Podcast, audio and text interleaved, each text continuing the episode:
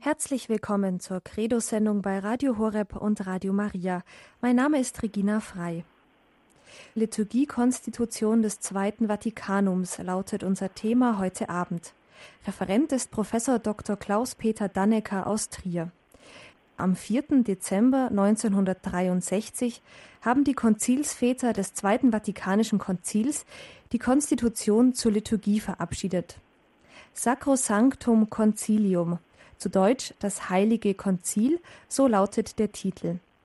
Diese Konstitution über die heilige Liturgie war damals das erste Dokument, das beim Zweiten Vatikanum nach vielen und längeren Beratungen verabschiedet wurde. Heute wird viel über dieses Dokument und über das, was dadurch in der Liturgie der römisch-katholischen Kirche verändert wurde, diskutiert. Doch eigentlich war das Dokument Teil einer Entwicklung, die schon lange zuvor eingesetzt hatte. Schon vor dem Zweiten Vatikanischen Konzil gab es Entwicklungen und Veränderungen im Denken über die Liturgie und Veränderungen im Ritus der Liturgie. Die Liturgiekonstitution war es, die dann die Weichen für eine große Liturgiereform gestellt hat. Und in dieser Credo-Sendung heute Abend bei Radio Horeb und Radio Maria wollen wir etwas genauer auf diese Entwicklungen und die grundlegenden Aussagen der Liturgiekonstitution schauen. Gast und Referent dieser Sendung ist Professor Dr. Klaus-Peter Dannecker aus Trier. Er ist uns jetzt übers Telefon zugeschaltet. Einen schönen guten Abend nach Trier. Guten Abend, Frau Frei. Guten Abend, liebe Hörerinnen und Hörer.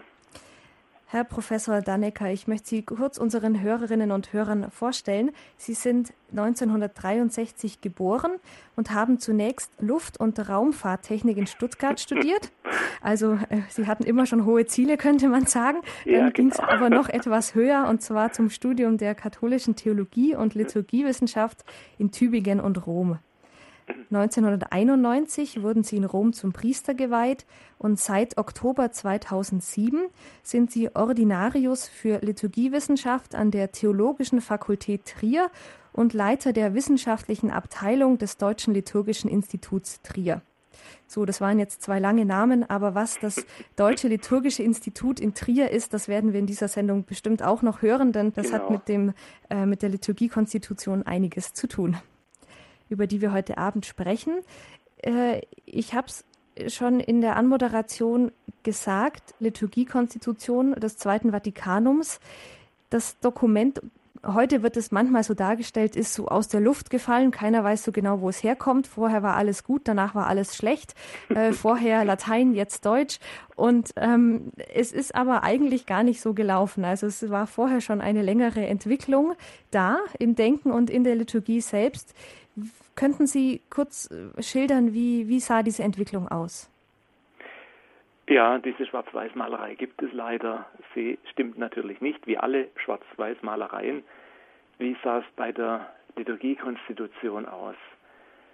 Ähm, Liturgie ist schon seit der Kirche eine Entwicklung, die sich immer wieder ändert, immer wieder andere Formen annimmt, auch immer wieder andere Sprachen annimmt, andere Ausdrucksformen weil Liturgie im Grund unser Glaubensleben ist. Und das Leben ändert sich, das Glaubensleben ändert sich. Bei der Liturgiekonstitution kann man vielleicht am besten einsetzen mit Beginn des 20. Jahrhunderts. Wenn man noch früher geht, dann ist es zwar auch sehr interessant, aber das wird heute Abend dann eben zu lange. Den ersten Anfang würde ich äh, setzen mit Pius X. 1903. Da hat er ein Dokument geschrieben, Tra le Sollecitudini, zur Kirchenmusik. Und er fordert darin, dass die Liturgie gepflegt werden soll, vor allem die Musik, um den wahren, um den wahrhaft christlichen Geist aufblühen zu lassen. Und also er wollte den Menschen zu einem vertieften Glaubensleben helfen. Das war sein Ziel und da sagt er dann in diesem Dokument, dazu hilft es, wenn die Leute aktiv teilhaben an der Liturgie. Und damit war ein Begriff geboren, die aktive Teilnahme, die sich durch, das ganze 20. Jahrhundert hindurch ähm, bewegt und immer wieder auftaucht und dann auch vom Zweiten Vatikanischen Konzil aufgegriffen und weitergeschrieben wird, wurde und bis heute äh, so ist. Auch wenn äh, manche meinen, das wäre schlecht oder der, der, der Ausdruck selber wäre wär nicht so treffend. Ich glaube, man kann ihn ganz gut und auch richtig verstehen. Da will ich nachher noch ein bisschen drauf eingehen. Wie ging es dann weiter nach Pius X.? Dieses Dokument ähm, braucht natürlich eine gewisse Zeit, bis es umgesetzt werden kann. Und ähm, es gab dann 1909 in Belgien, in Mecheln, ähm, was damals noch äh, deutschsprachig war äh, oder viel äh, äh, relativ weitgehend deutschsprachig war, einen Katholikentag, bei dem ein Mönch Lambert Baudouin einen Vortrag gehalten hat und genau diese Forderung des Papstes wiederholt hat. Und er hat jetzt das nicht nur gefördert, sondern er hat auch aufgezeigt, wie kann, wie kann man das umsetzen, wie kann man das machen. Er hat zum Beispiel gefordert, dass die Leute nicht mehr einfach in die Messe gehen sollen und hinten drin Rosenkranz beten oder sonst was für sich machen, sondern die sollen ein Messbuch mitnehmen, wo die, die volkssprachliche Übersetzung drin steht und da mitbeten, das, was der Priester still und unverständlich vorne für sich gebetet hat. Und andere Dinge auch noch. Dann gab es in äh, der Anfangszeit, also ähm, um 1920 herum, zwei entscheidende Bücher von Romano Guardini, dem großen äh, Deutschen mit dem italienischen Namen, der sehr viel für die liturgische Erneuerung getan hat. Und zwar das Buch von Heiligen Zeichen und vom Geist der Liturgie. Und diese beiden Bücher waren von riesengroßem Einfluss, vor allem unter den Katholiken, unter den jüngeren Katholiken, unter den Jugendlichen, die haben das verschlungen und gelesen. Ich weiß es noch von meinem Vater, der hat mir davon berichtet und hat mir sein Exemplar gezeigt, äh, wie die daraus gelebt haben. Die haben gespürt, die Liturgie ist ein Schatz der Kirche, der lange Zeit verschlossen war, weil, weil eben auf Latein und unverständlich ähm, äh, gefeiert wurde und die wollten das nicht mehr so hinnehmen und wir kümmern uns jetzt daraus, wir versuchen da hineinzuwachsen und wir versuchen zu verstehen, was da passiert und haben dann auch entsprechend die Priester gefragt, erklärt uns das und ähm, daraus ist dann so ähm, sind dann die Messen entstanden, die man dann später als Bezing-Messen äh, bezeichnet hat, wo dann parallel zum Vollzug des zum gültig zum äh, Vollzug des Priesters, der auf Lateinisch notwendig war, damit er gültig ist. Parallel zu diesem Vollzug hat also ein Lektor, ein Beauftragter ähm, die ganzen Texte dann in der Volkssprache vorgelesen, damit die Leute äh, mitbeten konnten, damit die hören konnten, was das Evangelium war, was die Lesung war, ähm, welche Texte da vorgetragen wurden. Und zum Teil haben die dann auch im Wechsel gebetet, nicht Wechsel Priester, äh, Gemeinde, sondern eben dieser Vorbetergemeinde. Und dazwischendurch sang man dann immer auch wieder Lieder, die dann das so paraphrasiert haben, was diese Texte da ähm, äh, gesagt haben. Da war dann vor allem, ist dann auch vor allem Pius Pasch zu nennen aus Kloster Neuburg bei Wien, der ein Volksapostolat, volksapostolisches Apostolat gegründet hat und ähm, äh, diese Idee, dass man die Liturgie in, in, äh, mit den Leuten vertraut machen soll, damit die spüren, welcher Reichtum, welcher Schatz da drin liegt, ähm, und hat es dann durch Druckerzeugnisse und durch alle möglichen Aktionen dann immer weiter unterstützt und ähm, vorgetragen. Es gab auch in, in Deutschland verschiedene äh, Versuche, in, in Leipzig, in München, ähm, äh, Romano Guardini, Maria Lach waren die großen Zentren, Beuron, die großen Zentren, an denen solche liturgischen Versuche gestartet wurden und die Menschen auch gespürt haben, an diesen Orten, da werden wir hineingenommen, worum es eigentlich geht, in das Geheimnis der Erlösung, das in der Liturgie immer wieder neu gefeiert wird. Es kam 1947 die Enzyklika Mediator Dei, ein Schreiben des Papstes Pius XII. Und der hat diese Bewegung, diese bis dahin dann sogenannte liturgische Bewegung anerkannt und hat gesagt, dass es ein guter Weg ist, der auch weitergehen soll. Mit dieser Anerkennung hat man dann auf verschiedener Ebene die Aktivitäten mit einer liturgischen Erneuerung, mit der liturgischen Bewegung gebündelt. Und eine der Einrichtungen dafür war das Liturgische Institut, das noch ganz am Ende 1947, also ein paar Wochen nach dem Erscheinen von Mediator Dei, gegründet wurde. Warum in Trier? Das lag schlicht und ergreifend daran, dass damals Heinrich von Meurers Generalvikar war, der ein großer Förderer der liturgischen Bewegung war und die ganzen Sachen bisher auch schon organisatorisch betreut und unterstützt hat. Er war kein großer Vordenker, das waren andere, Guardini, Kasel, Pius Pasch und viele andere weitere, und er hat das Ganze koordiniert und weitergeführt. Als erste Frucht dieser Überlegungen kam in den 50er Jahren die Reform der Karwoche.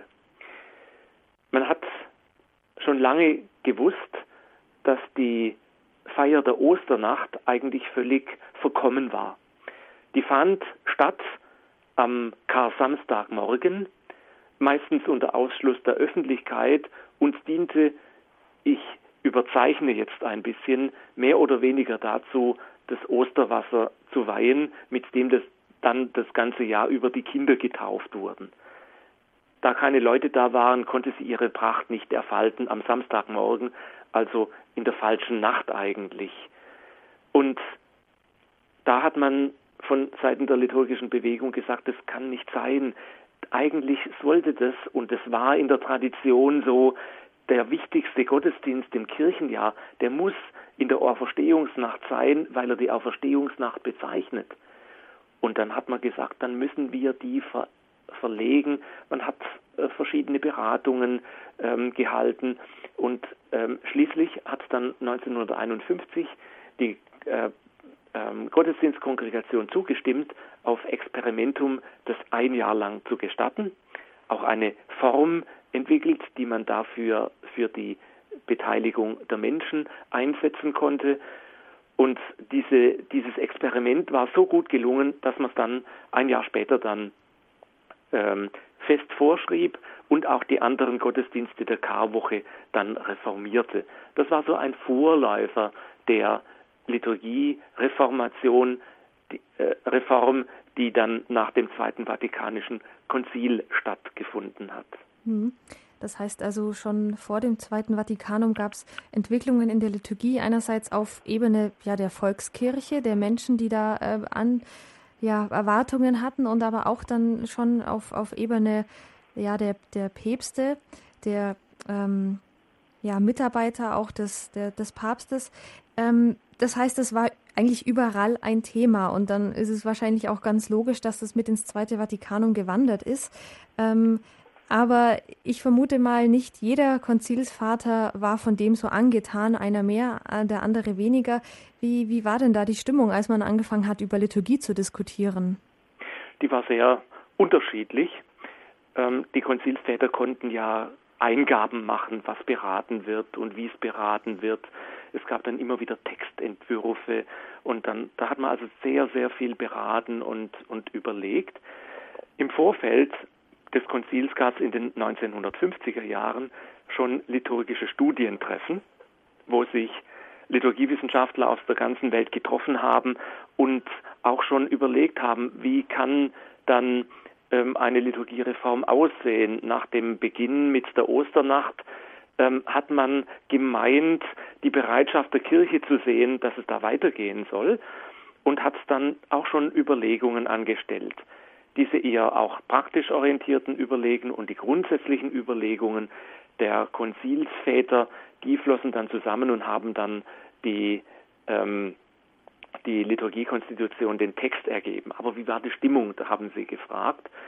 Ähm, man hat sehr viel erwartet. Manche haben wahnsinnig viel erwartet. Andere waren da jetzt nicht so begeistert davon. Ähm, man hat aber äh, sich äh, da, ähm, soweit ich das sehe, sehr gut auseinandergesetzt. Man hat miteinander diskutiert. Man hat versucht, auch die ganze Welt in den Blick zu nehmen. Ein Beispiel ähm, aus der aus den ähm, Missionsländern, aus den damaligen Missionsländern, das ist ja heute genau andersrum, also aus den damaligen Missionsländern kam der Wunsch, dass man äh, etwas zum Erwachsenenkatechumenat macht, weil man gesagt hat, wir müssen unsere Kultur oder die Kultur in den Ländern berücksichtigen und wir können nicht nur sagen, eine Taufe und alles ist gut, sondern wir müssen die Menschen auf ihrem Weg zum Christwerden begleiten. Das war ein Problem, das in Mitteleuropa damals überhaupt nicht virulent war. Da hat man dann also auch auf die anderen Länder gehört, auf die einzelnen Länder mit ihren, mit ihren Bedürfnissen, mit dem, was war.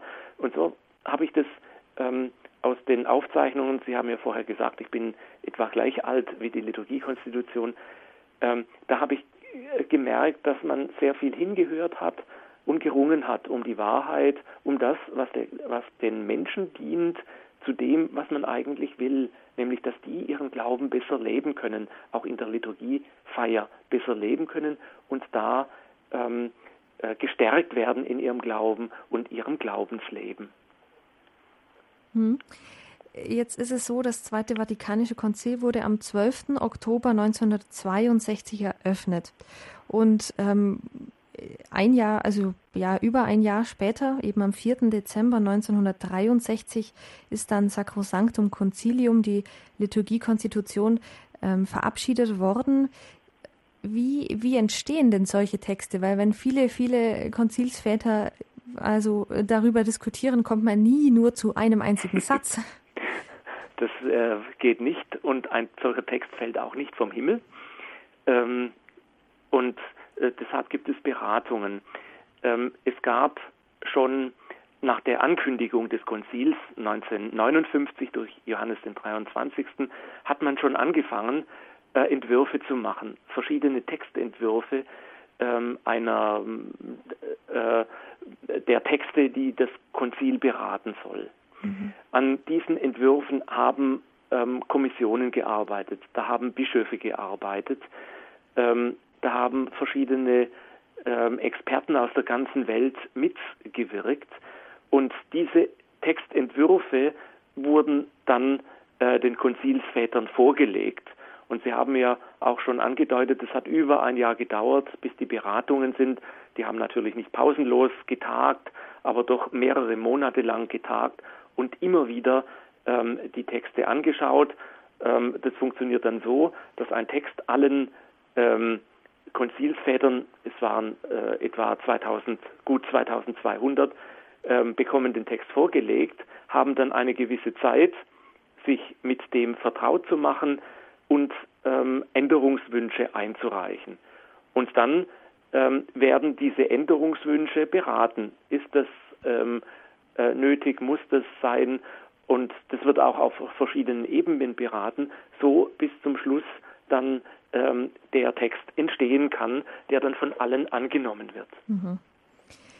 Jetzt haben wir ganz viel darüber gesprochen, wie so vorher die Entwicklungen waren hin zu dieser Konstitution, wie sie entstanden ist. Äh, jetzt müssen wir aber doch auch noch mal einmal reinschauen, was eigentlich drinsteht in der Liturgiekonstitution, ähm, was eigentlich ja einerseits so neu ist, was so anders ist plötzlich ähm, und und was ja was was was sind so die wichtigsten Aussagen? Ja, vielleicht muss ich noch eine Sache vorweg sagen. Ähm, ähm, ich habe von der äh, einmütigen Zustimmung äh, gesprochen. Ähm, ich bin immer wieder angerührt von dem Ergebnis, das man dann erzielt hat. Ich habe schon berichtet, dass es äh, äh, zwei, etwa 2200 äh, Konzilsväter waren, die darüber abgestimmt hat und die Abstimmung dann am 4. Dezember äh, zwei, äh, Entschuldigung 1963 die hat dann 2147 Ja und vier Nein-Stimmen äh, ergeben. Das heißt, äh, man kann da von einer Einmütigkeit reden. Ähm, trotz dieser Auseinandersetzungen, trotz dem, dass dann manche nicht äh, endgültig glücklich gewesen sind damit, äh, kann man sagen, ja, wir tragen das so mit. Das ist ein Wunsch, den die Kirche äh, hat.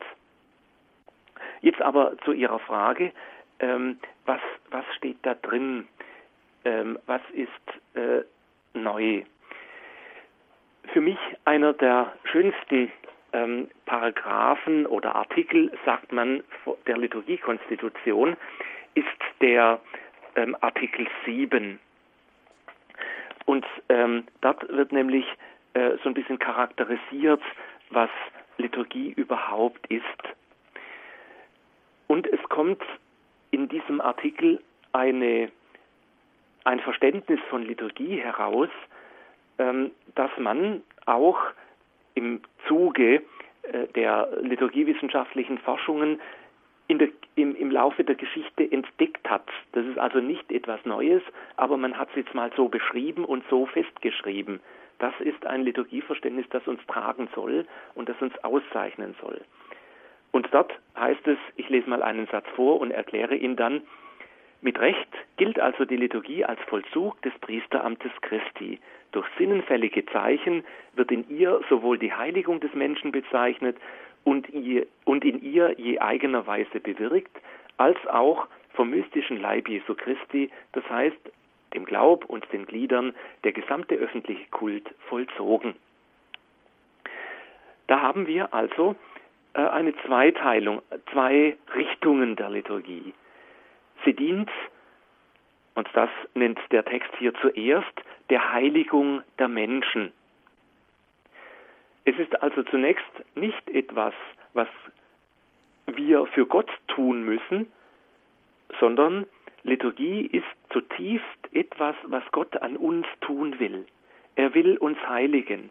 Er will uns etwas Gutes tun. Er will uns stärken auf unserem Glaubens- und Lebensweg.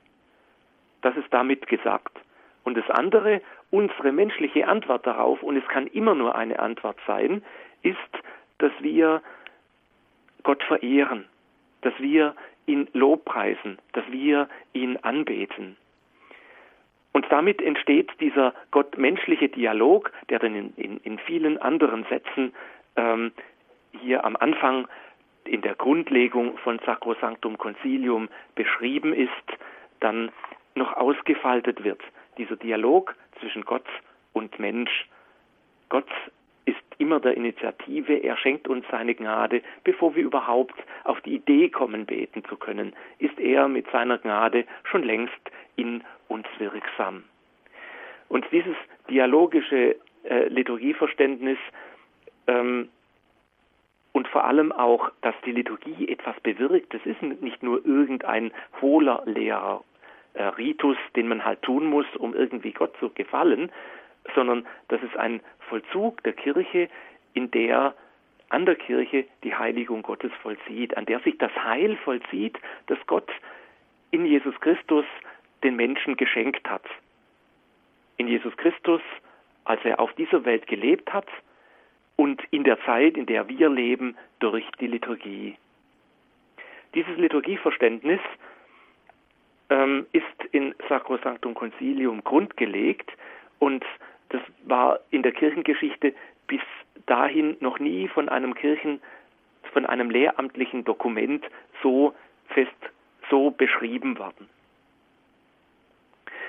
Dann ähm, steht an einer Stelle in Sacrosanctum Concilium 26, dass die Liturgie Aufgabe des Ganzen, der ganzen Kirche ist. Und das ist auch etwas, was man lange Zeit nicht so im Blick hatte. Also fast etwa 1000 Jahre lang war die Liturgie zu einer Klerusliturgie geworden. Ähm, für die Liturgie war eigentlich im Grund nur der Priester zuständig. Die Gläubigen konnten dabei sein oder auch nicht. Das war eigentlich völlig egal.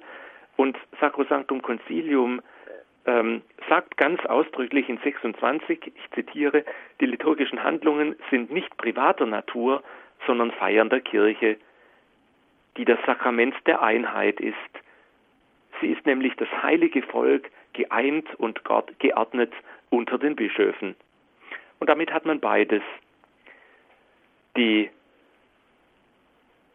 das Volk Gottes, die Kirche, die die Liturgie trägt, deren ureigene Aufgabe ist, die Liturgie zu feiern, und aber auch die, die Ordnung unter den Bischöfen, die genau also dann dafür sorgt, dass dieses Volk Gottes auch das tun kann, was es tun soll. Man braucht also beides. Auch dieses Verständnis von ähm, Liturgie, dass es Ausdruck der Kirche ist, dass in der Liturgie die Kirche äh, sich auf unüberbietbare Weise selber ist und selber darstellt, vor Gott darstellt, ist eine im Sacrosanctum Concilium, in der Liturgiekonstitution und in anderen Texten der, des Zweiten Vatikanischen Konzils an verschiedener Stelle zu finden. Wir haben da also ein ganz neues, erneuertes Selbstverständnis der Kirche, das darauf zurückgeht, dass die Kirche sich insgesamt als Gott, Volk Gottes versteht, ähm, das auf dem Weg ist, unter der Leitung äh, des Heiligen Geistes und auf dem Weg ist und dabei geheiligt und gestärkt wird durch Gott. Ja, das waren jetzt einige schon inhaltlich wichtige Dinge, die, die Sie jetzt erwähnt haben. Einerseits ähm, Sacrosanctum Concilium, also die Liturgiekonstitution, Artikel 7 und Artikel 26. Es gibt da noch ganz viel Spannendes. Wir werden da auch gleich noch hineinschauen, was denn noch alles, auch, auch bekannte Dinge, die, die heute vielleicht eher im Gedächtnis geblieben sind, in der Liturgiekonstitution schon angedacht worden sind. Und nach der Musikpause machen wir dann weiter inhaltlich mit der Liturgiekonstitution heute in dieser Credo-Sendung bei Radio Horeb und Radio Maria.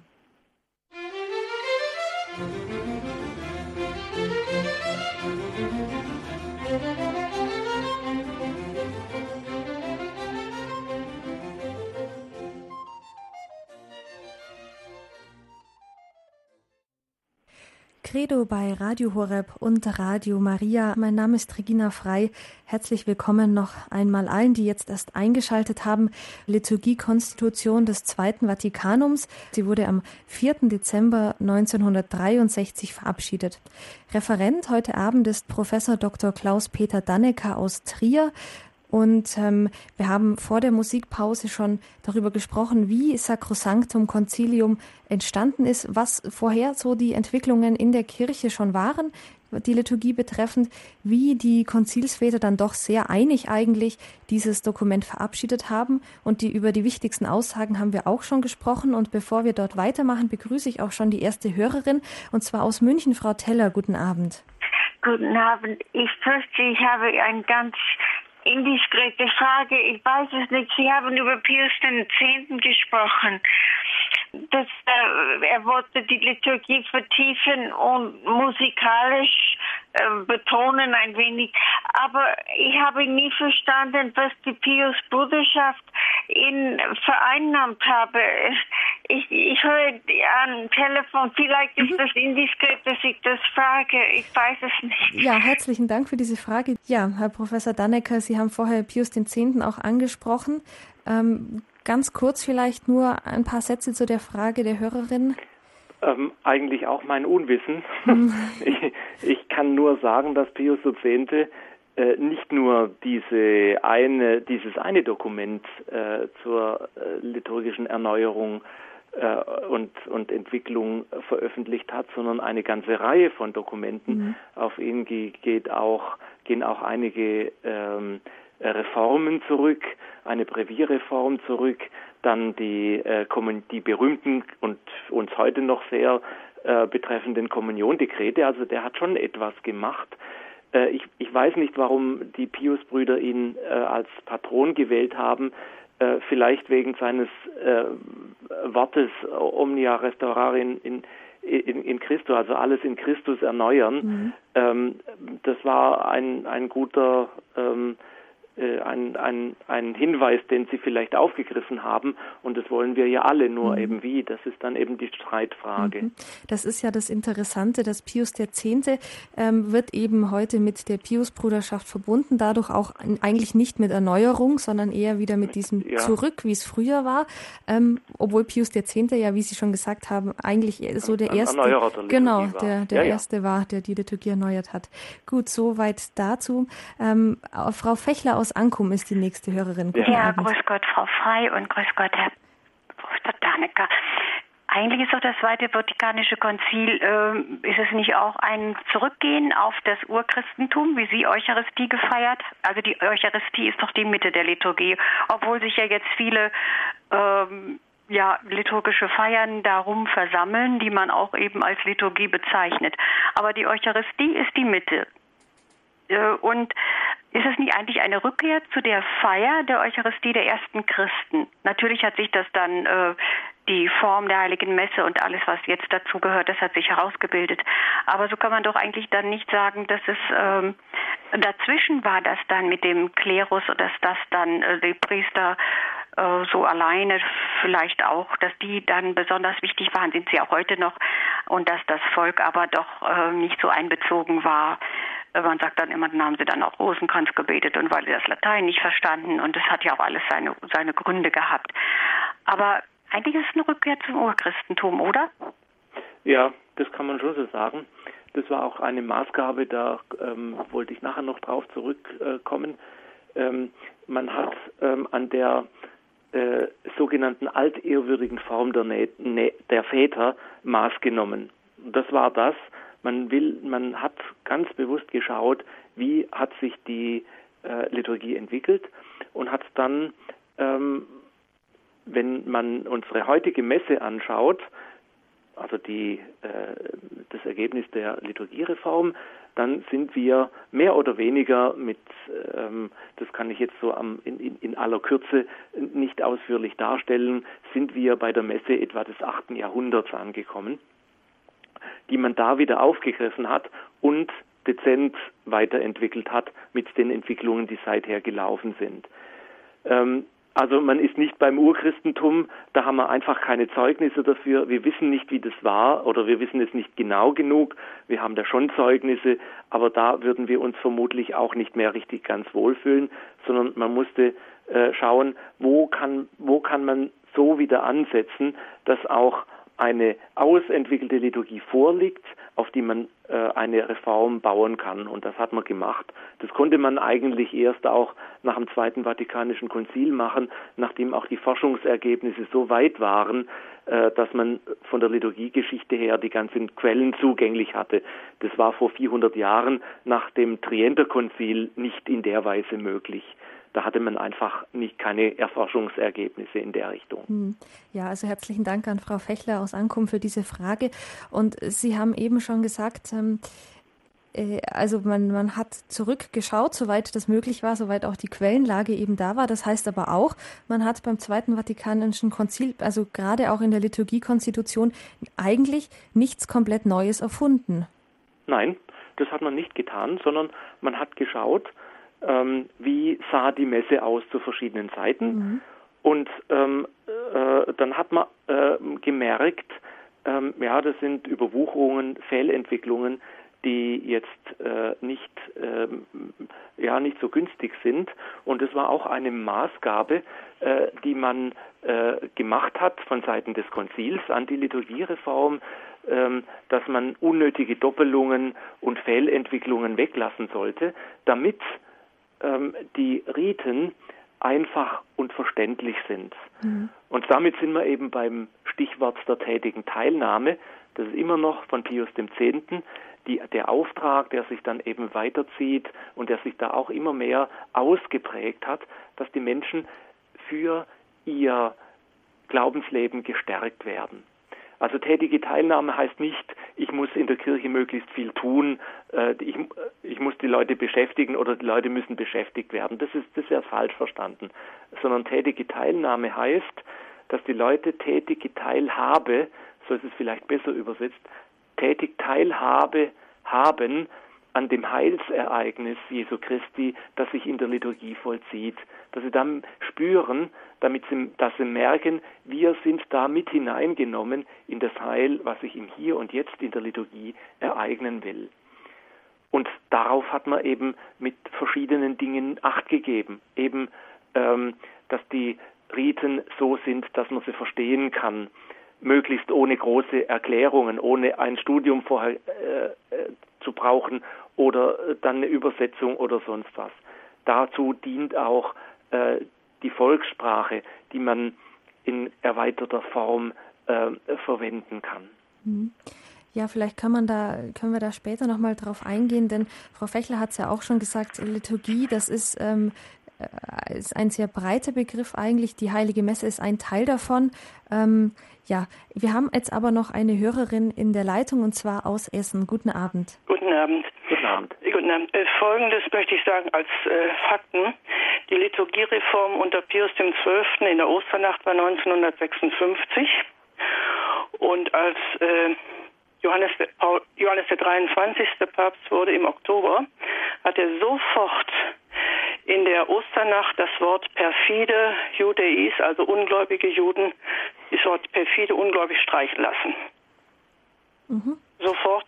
Und dann vielleicht was Persönliches. Äh, ich war so 20 Jahre in der alten Liturgie, dann 40 Jahre die neue.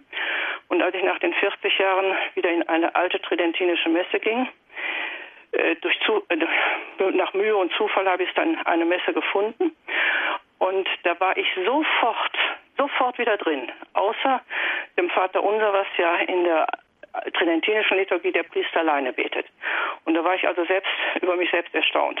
Das mhm. wollte ich nur mal sagen. Gut. Herzlichen Dank für diesen Beitrag und einen guten Abend Ihnen noch. Ja, ähm, Herr Professor Dannecker, wir haben ganz zu Beginn der Sendung äh, über die Entwicklungen schon gesprochen. Die Hörerin hat es jetzt auch angedeutet, gerade in der Osternacht, ähm, in der Liturgie zur, zur, ähm, zu den Kartagen, zu den Ostertagen, da gab es in letzter Zeit auch ähm, immer wieder Veränderungen. Also man merkt schon, es ist etwas im Fluss. Ja, äh, Liturgie ist immer im Fluss. Das wird sich, das muss sich immer ähm, entwickeln, ähm, weil wie ich ganz am Anfang schon gesagt habe, ähm, weil Liturgie unser Leben ausdrückt. Und unser Leben geht weiter, die Gesellschaft entwickelt sich weiter, die Welt entwickelt sich weiter. Und ähm, das war in der Kirchengeschichte so und das war, ähm, äh, das wird auch in Zukunft so sein. Und wenn ähm, sich eine Liturgie versucht wird festzuzementieren, dann sucht sich der Glaube andere Wege. Ähm, das kann man sehr schön an verschiedenen liturgischen Entwicklungen sehen. Ein Beispiel. Ich habe selber schon das Latein, die Muttersprache, angesprochen. Es war für die Christen, für die Urchristen, die die Frau Fechler schon äh, zitiert hat, selbstverständlich, dass die äh, in ihrer Muttersprache gebetet haben. Jesus hat äh, in seiner Muttersprache gebetet, auch beim letzten Abendmahl. Und ähm, das war selbstverständlich. Auch in Rom dass man dort die Muttersprache nimmt. Und deshalb haben die Christen damals zunächst mal auf Griechisch äh, gebetet, weil das die meisten Christen damals dort gesprochen haben, nicht Latein. Erst als dann ähm, äh, das Latein wieder die Überhand gewann, hat man dann auch die Liturgie selbstverständlich dann auf Latein umgestellt. Wir merken das noch an einer ganz kleinen äh, ähm, Feinheit. Äh, am Beginn der Messe beten wir immer noch das Kyrie. Und Kyrio, Kyrie, Kyrios oder Kyrie eleison, Herr erbarme dich, ist griechisch. Und es kommt genau aus dieser ganz frühen Zeit äh, unserer Messe, als die noch in Griechisch war, kommt dieser Ruf auf Griechisch. Der hat sich da aus, aus irgendeinem Grund erhalten. Alles andere ist dann nach und nach auf Lateinisch umgestellt worden ähm, das, ähm, äh, das Kyrie halt nicht. Mhm. An diesem Detail sieht man dann, wie also so auch kulturelle Entwicklungen in der Liturgie aufgegriffen wurden damals und auch heute aufgegriffen werden müssen. Mhm. Das Schöne ist ja auch, wenn wir jetzt gerade über die Zeit sprechen, über verschiedene Entwicklungen. Ähm, es steht in der Liturgiekonstitution ja was ganz Interessantes drin. Ähm, diese einerseits diese Verbundenheit, die uns ja, ähm, wenn wir Liturgie feiern, herausnimmt aus der Zeit irgendwie. Also wir sind mit aller, mit der ganzen Gemeinschaft der Heiligen verbunden, mit allen vor uns und auch äh, ja allen nach uns irgendwie. Das ist, finde ich, ein schöner Aspekt. Ja, ja. Das hatte ich ähm, zwar schon angedeutet, aber mhm. vielleicht noch nicht ganz, ganz deutlich genug. Ähm, wir sind herausgenommen aus unserer Zeit weil wir im Hier und Jetzt, wenn wir Liturgie feiern, Anteil haben an dem Heil, an dem Heil Gottes, das er ähm, in Jesus Christus gestiftet hat. Also da erinnern wir uns zurück. Wir erinnern uns daran, dass Gott in dieser Welt Heil gestiftet hat. Mhm. Jesus Christus war da. Aber, und das habe ich vorher noch nicht gesagt, wir schauen auf, äh, wir halten auch Ausblick auf das, was kommen wird. Gott wird dieses Heil vollenden. Und da passt jetzt gerade unsere Adventszeit hervorragend, denn da haben wir den doppelten Blick. Wir bereiten uns vor auf, die, auf das äh, Geburtsfest Jesu Christi, auf Weihnachten am, 4, am 25. Ähm, Dezember, aber wir, haben, wir äh, schauen auch vor auf die Wiederkunft. Und beides, wenn man die, wenn man die Adventspräfation sieht und liest, dann, dann sind da beide Aspekte drin.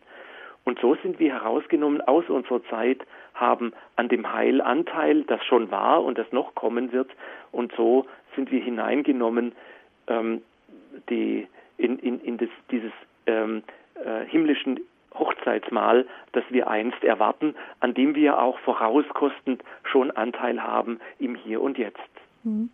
Ja, das himmlische Hochzeitsmahl, an dem wir Anteil haben, das ist ein so ein, ein Punkt, auf den die Liturgiekonstitution des Zweiten Vatikanums hinweist. Am 4. Dezember 1963 wurde diese Konstitution verabschiedet und bei Radio Horeb heute Abend in der Credo-Sendung sprechen wir darüber mit Professor Dr. Klaus-Peter Dannecker aus Trier vom Liturgischen Institut in Trier. Wir haben jetzt eine nächste Hörerin in der Leitung und zwar Frau Schreieck aus Augsburg. Guten Abend. Guten Abend. Das Abend. war mein Mädchenname. Ich heiße jetzt Zinkler. Aber ah. ich war Ja, macht ja nichts. Ich war bis 1960 Diözesanjugendführerin beim BDKJ, das heißt beim Bund der deutschen katholischen Jugend. Ich weiß nicht, die neuen Leute wissen das nicht mehr, aber ich bin schon 81 Jahre. Und wir hatten damals gleich nach dem Krieg den äh, Bundespräses Wolker das war ein, ein wahnsinnig bahnbrechender, jugendbegeisternder Geistlicher, ein Theologe. Und da gab es dann in jeder Diözese Diözesanjugendseelsorger, die dem Bischof unterstellt waren. Und aus dieser Jugendbewegung ging ja ganz viel liturgische Bewegung hervor, weil aus der katholischen Jugendbewegung, die ja aus mehreren Gliedgemeinschaften bestand. Das war zum Beispiel damals MC, Heliand, aber die Quickborn-Bewegung war die liturgische Bewegung und die haben ganz viel Neues da eingebracht das weiß ich noch ganz genau, die Erneuerung der Karliturgie. Da gab es ja dann auch die neuen Heftchen und die Unterlagen dazu. Außerdem ist durch die katholische Jugendbewegung das Kirchenlied eingeführt worden. Ein Heftchen, wo endlich man rauskam aus der lateinischen Rosenkranz betenden Messe, mhm. äh, sondern die Gemeinschaftsmessen. Das Kirchenlied war dann das parallele Liederbuch dazu. Und da waren ja bedeutende Kirchenliedautoren wie damals die Maria Luise Mummelter hat sie früher geheißen, die ist heute schon verstorben, dass die Königin der Kirchenlieder, mhm. die, die wunderbaren liturgischen Lieder, die man heute noch sehr viele singt auch in den Gottesdiensten. Mhm. Also ich wollte bloß sagen, eine ganz wichtige Arbeit geleistet hat damals die katholische Jugend und vor allen Dingen die Quickborn-Bewegung. Mhm.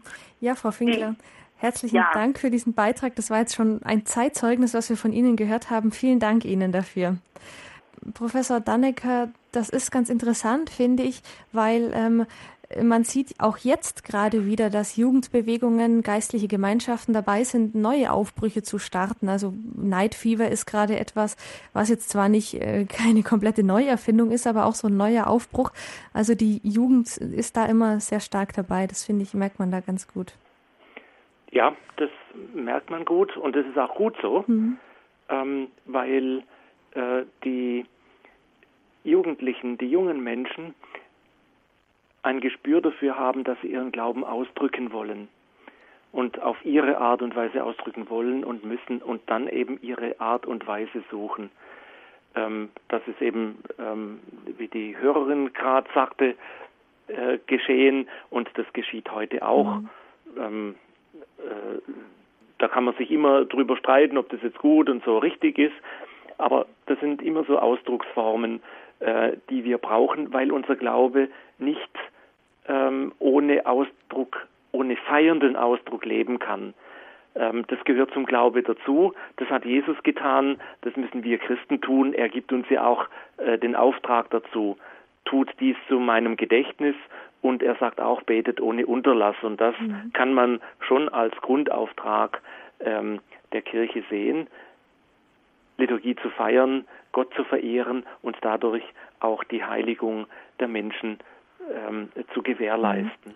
Ja, wir haben jetzt noch eine letzte Hörerin, die in der Leitung wartet, und zwar Frau Uecker aus Gaggenau. Habe ich das richtig verstanden? Guten ja, Abend. das ist ja. recht.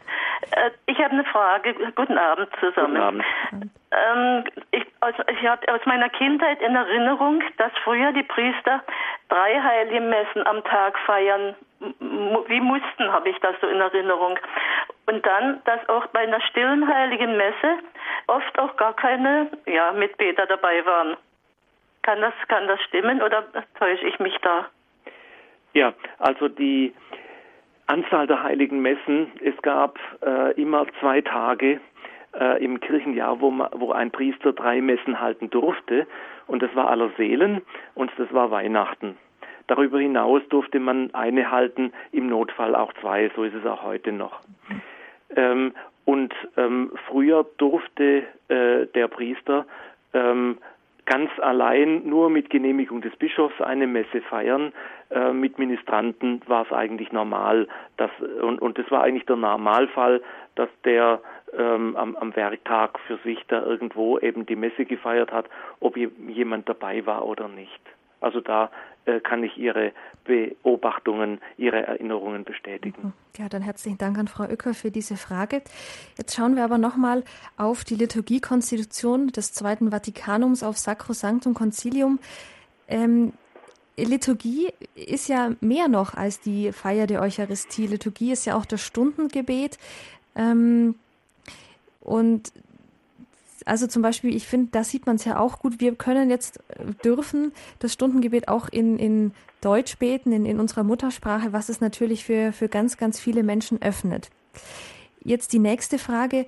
Die Liturgiekonstitution ähm, ist im Gegensatz zu einer dogmatischen Konstitution jetzt keine, wo gerade direkt so drin steht, ihr müsst das und das machen, sondern es wurde ja erst im Nachhinein dann viel umgesetzt. Also die Konzilsväter gaben quasi nur die Anweisung, ihr müsst jetzt das und das oder denkt mal mhm. in die Richtung.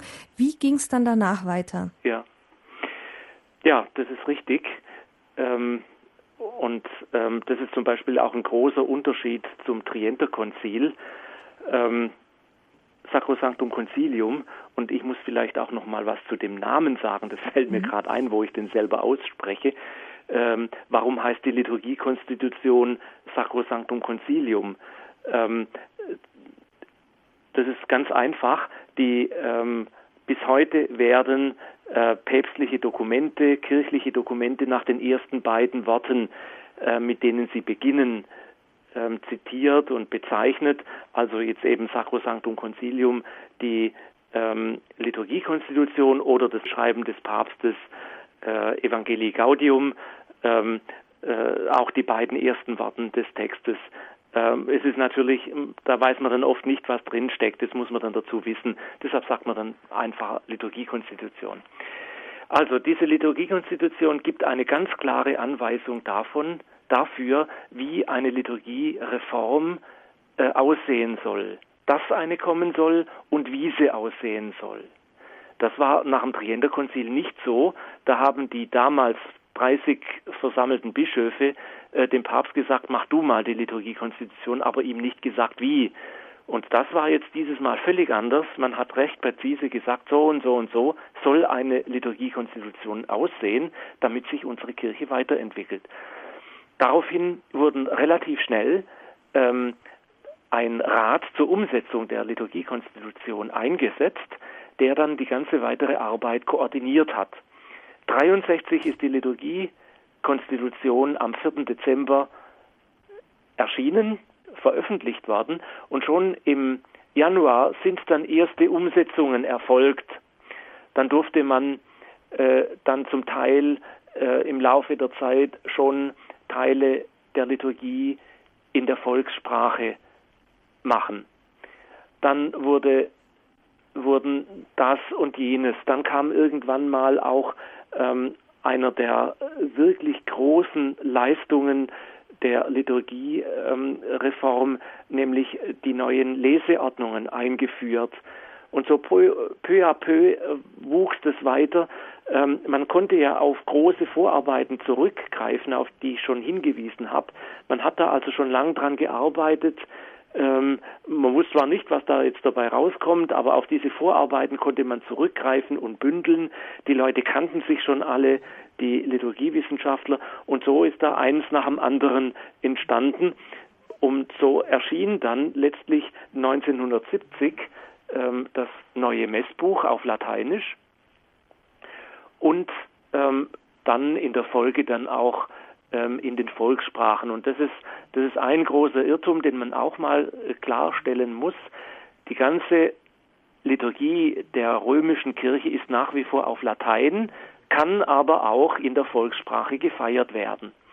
Und wenn jemand sagt, ich gehe zur lateinischen Messe, sagt das noch lange nicht, ob, er, ob man die nach der Liturgie des Trienterkonzils oder der nach dem der, der äh, neuen Liturgie nach dem nach der Liturgiereform feiert. Also ich kann auch eine äh, den den neuen Messordo äh, auf Lateinisch feiern oder eben in Englisch oder Deutsch oder Italienisch oder welche Sprache auch immer. Mhm. Und das Schöne ist ja, wenn man jetzt gerade eben in einem anderen Land ist, vielleicht ähm, im Urlaub und man, man besucht dort die katholische Messe, man kann auch im Herzen mitbeten, auch wenn man die Sprache nicht kennt, aber es ja. ist eben die, die gleiche Übersetzung. Wir sind, weil ich gerade Übersetzung ähm, sage, momentan, also wir haben jetzt dann ein neues Gotteslob, es soll auch irgendwann ein neues Messbuch kommen. Jetzt ähm, ist die Frage, was mich noch interessiert, wie, wie funktioniert es? Sie haben gesagt, die Bücher werden auf, oder die Bücher wurden zunächst auf Latein äh, veröffentlicht und dann in, in die Muttersprachen übersetzt. Aber das kann man ja nicht, also ich stelle mir vor, die Deutsche Bischofskonferenz kann jetzt nicht, wie sie gerade äh, Lust hat, diese Texte dann ändern.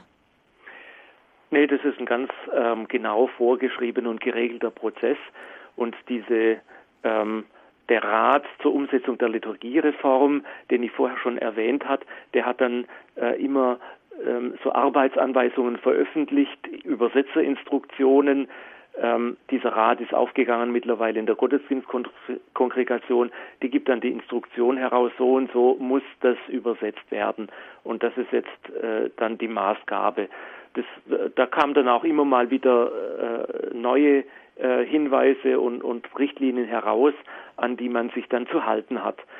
Und nach diesen Richtlinien lässt dann eine Bischofskonferenz oder, wie es jetzt im deutschsprachigen Raum der Fall ist, weil ja ähm, äh, im deutschsprachigen Raum sind ja verschiedene Länder betroffen und damit verschiedene Bischofskonferenzen und sogar Bischofs ähm, ähm, äh, konferenzfreie Bischöfe, Luxemburg, Liechtenstein, dann gibt es noch einen deutschen Ansprach ähm, äh, in, in, in Bozen, Brixen, äh, äh, die deutschen Liturgiebücher und in Belgien, in Eupen-Malmedy gibt es noch Teile und darüber hinaus. Ähm, und die alle äh, setzen sich dann zusammen und arbeiten äh, äh, da gibt es dann eine Einrichtung, die dann an den äh, liturgischen Büchern arbeitet, die übersetzt und auch auf die pastoralen Bedürfnisse schaut. Was brauchen wir vielleicht Besonderes für unseren Sprachbereich? Wird dann den Bischöfen vorgelegt. Nachdem die das approbiert haben, wird es dann in Rom konfirmiert und dann kann es veröffentlicht werden und in liturgischen ähm, Gebrauch gehen. Mhm. Das heißt, es wird also sehr genau geschaut. Man kann da nicht einfach ähm, ja nach Gutdünken tun und lassen, tun ja, ja. und walten, wie man möchte. Das ist ja auch ja, weil die weil die Liturgie ja gerade so was Wertvolles ist für die Kirche. Ähm, vielleicht ja. noch als, als und, und die, die Liturgie ist ja auch so, an, an der Liturgie kann man unser Beten erkennen. Mhm. Und das, was wir beten, äh, oder mit dem, was wir beten und wie wir es beten, zeigen wir auch, was wir glauben. Mhm. Ja. wie ist es denn jetzt so als, als vorletzte Frage noch? Kann man denn hinter diese Liturgiekonstitution wieder zurück? Ähm, ich glaube nicht und ich glaube auch nicht, dass es gut wäre. Ähm, äh, dann ich, also äh, Sie fragen, kann man, äh, wer ist dieser Mann, der dahinter zurück kann? Ähm, äh, das haben immerhin 2147 Bischöfe beschlossen, mhm. also ein Konzil, ein ökumenisches Konzil. Und meines Erachtens müsste, wenn äh, da bestimmte Bestimmungen außer Kraft gesetzt werden würden, die gleiche Autorität auch wieder mhm. äh, darüber befinden. Das kann nicht so einfach geschehen. Wenn also ein, ein weiteres Konzil dann das weiterschreibt oder außer Kraft setzt und äh, dann könnte das sein, aber so einfach geht es meines Erachtens nicht. Mhm. Ja, es ist immerhin ein Konzilsdokument und ähm, ja, keine Tageszeitung, die morgen. Die, die eben die, die höchste Autorität unserer Kirche. Genau, ja. Das ist ja ein, wie Sie schon gesagt haben, ein ökumenisches Konzil war das damals, das diese Liturgiekonstitution veröffentlicht hat als erstes Dokument des Zweiten Vatikanums. Darum ging es heute, Herr Professor Dannecke. Ich sage Ihnen herzlichen Dank Gerne. für, für die Auskunft, die Sie uns gegeben haben. Liebe Hörerinnen und Hörer, wir haben uns heute über die Liturgiekonstitution des Zweiten Vatikanums unterhalten. Und wenn Sie neugierig sind, wenn Sie vielleicht einen Teil verpasst haben bei dieser Sendung, dann haben Sie natürlich die Möglichkeit, einen CD-Mitschnitt dieser Sendung bei uns zu bekommen. Und zwar bei unserem CD-Dienst cd-dienst.hore.org. Oder Sie können sich auch, wenn Sie Internetzugang haben, auf unserer Homepage ein kostenloses Podcast herunterladen auf www.horeb.org. Da dann bei Podcast und Credo. Das war Credo heute Abend der Liturgiekonstitution des Zweiten Vatikanums mit Professor Dr. Klaus-Peter Dannecker aus Trier. Und Herr Professor Dannecker, am Ende der Sendung möchten wir doch noch mit dem Segen schließen. Ja, gerne. Der Herr sei mit euch. Und mit deinem Geiste. Es segne und behüte euch der allmächtige Gott, der Vater und der Sohn und der Heilige Geist. Amen. Herzlichen Dank, Herr Professor Dannecker. Ihnen alles Gute und Ihnen. viele Grüße nach Trier. Danke Ihnen, alles Gute auch Ihnen. Ja, liebe Hörerinnen und Hörer, herzlichen Dank fürs Einschalten und fürs Zuhören. Ich wünsche Ihnen noch einen guten Abend und eine gesegnete Nacht. Es verabschiedet sich von Ihnen Regina Frei.